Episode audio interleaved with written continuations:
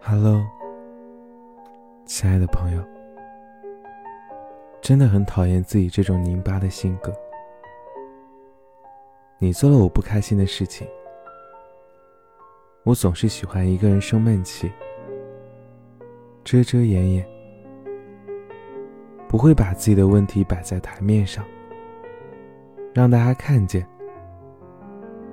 却还总是希望你能够尽快的察觉到我的情绪。人好像就是一个矛盾体啊！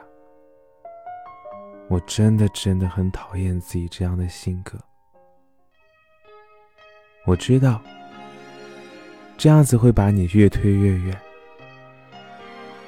但是我也一直提醒自己，千万不要说反话，千万不要说反话，不能冷冰冰的，不要作，不要没有安全感。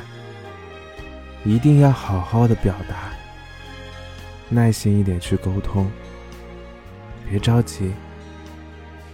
但是我没有做到，我就是一个很矛盾的人。我想要的其实也很简单，只是你也好好爱我而已。想问你一个问题。你会厌烦这样的我吗？